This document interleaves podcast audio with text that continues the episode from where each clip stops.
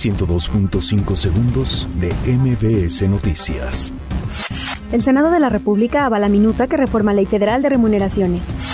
Minuta de la Guardia Nacional es aprobada en el Congreso del Estado de México. Calificaciones a México dividen opiniones en San Lázaro. El Instituto Nacional Electoral declara improcedentes medidas cautelares contra senadora Nancy de la Sierra.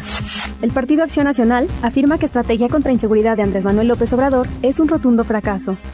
Gobernadores advierten acciones ante abucheos en su contra. Desperfecto en escaleras del metro de la Ciudad de México deja varios heridos. Suman a 200 policías para reforzar seguridad en unidades de RTP en la ruta de circuito interior.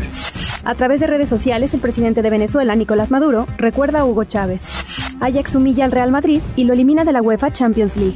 102.5 segundos de MBS Noticias.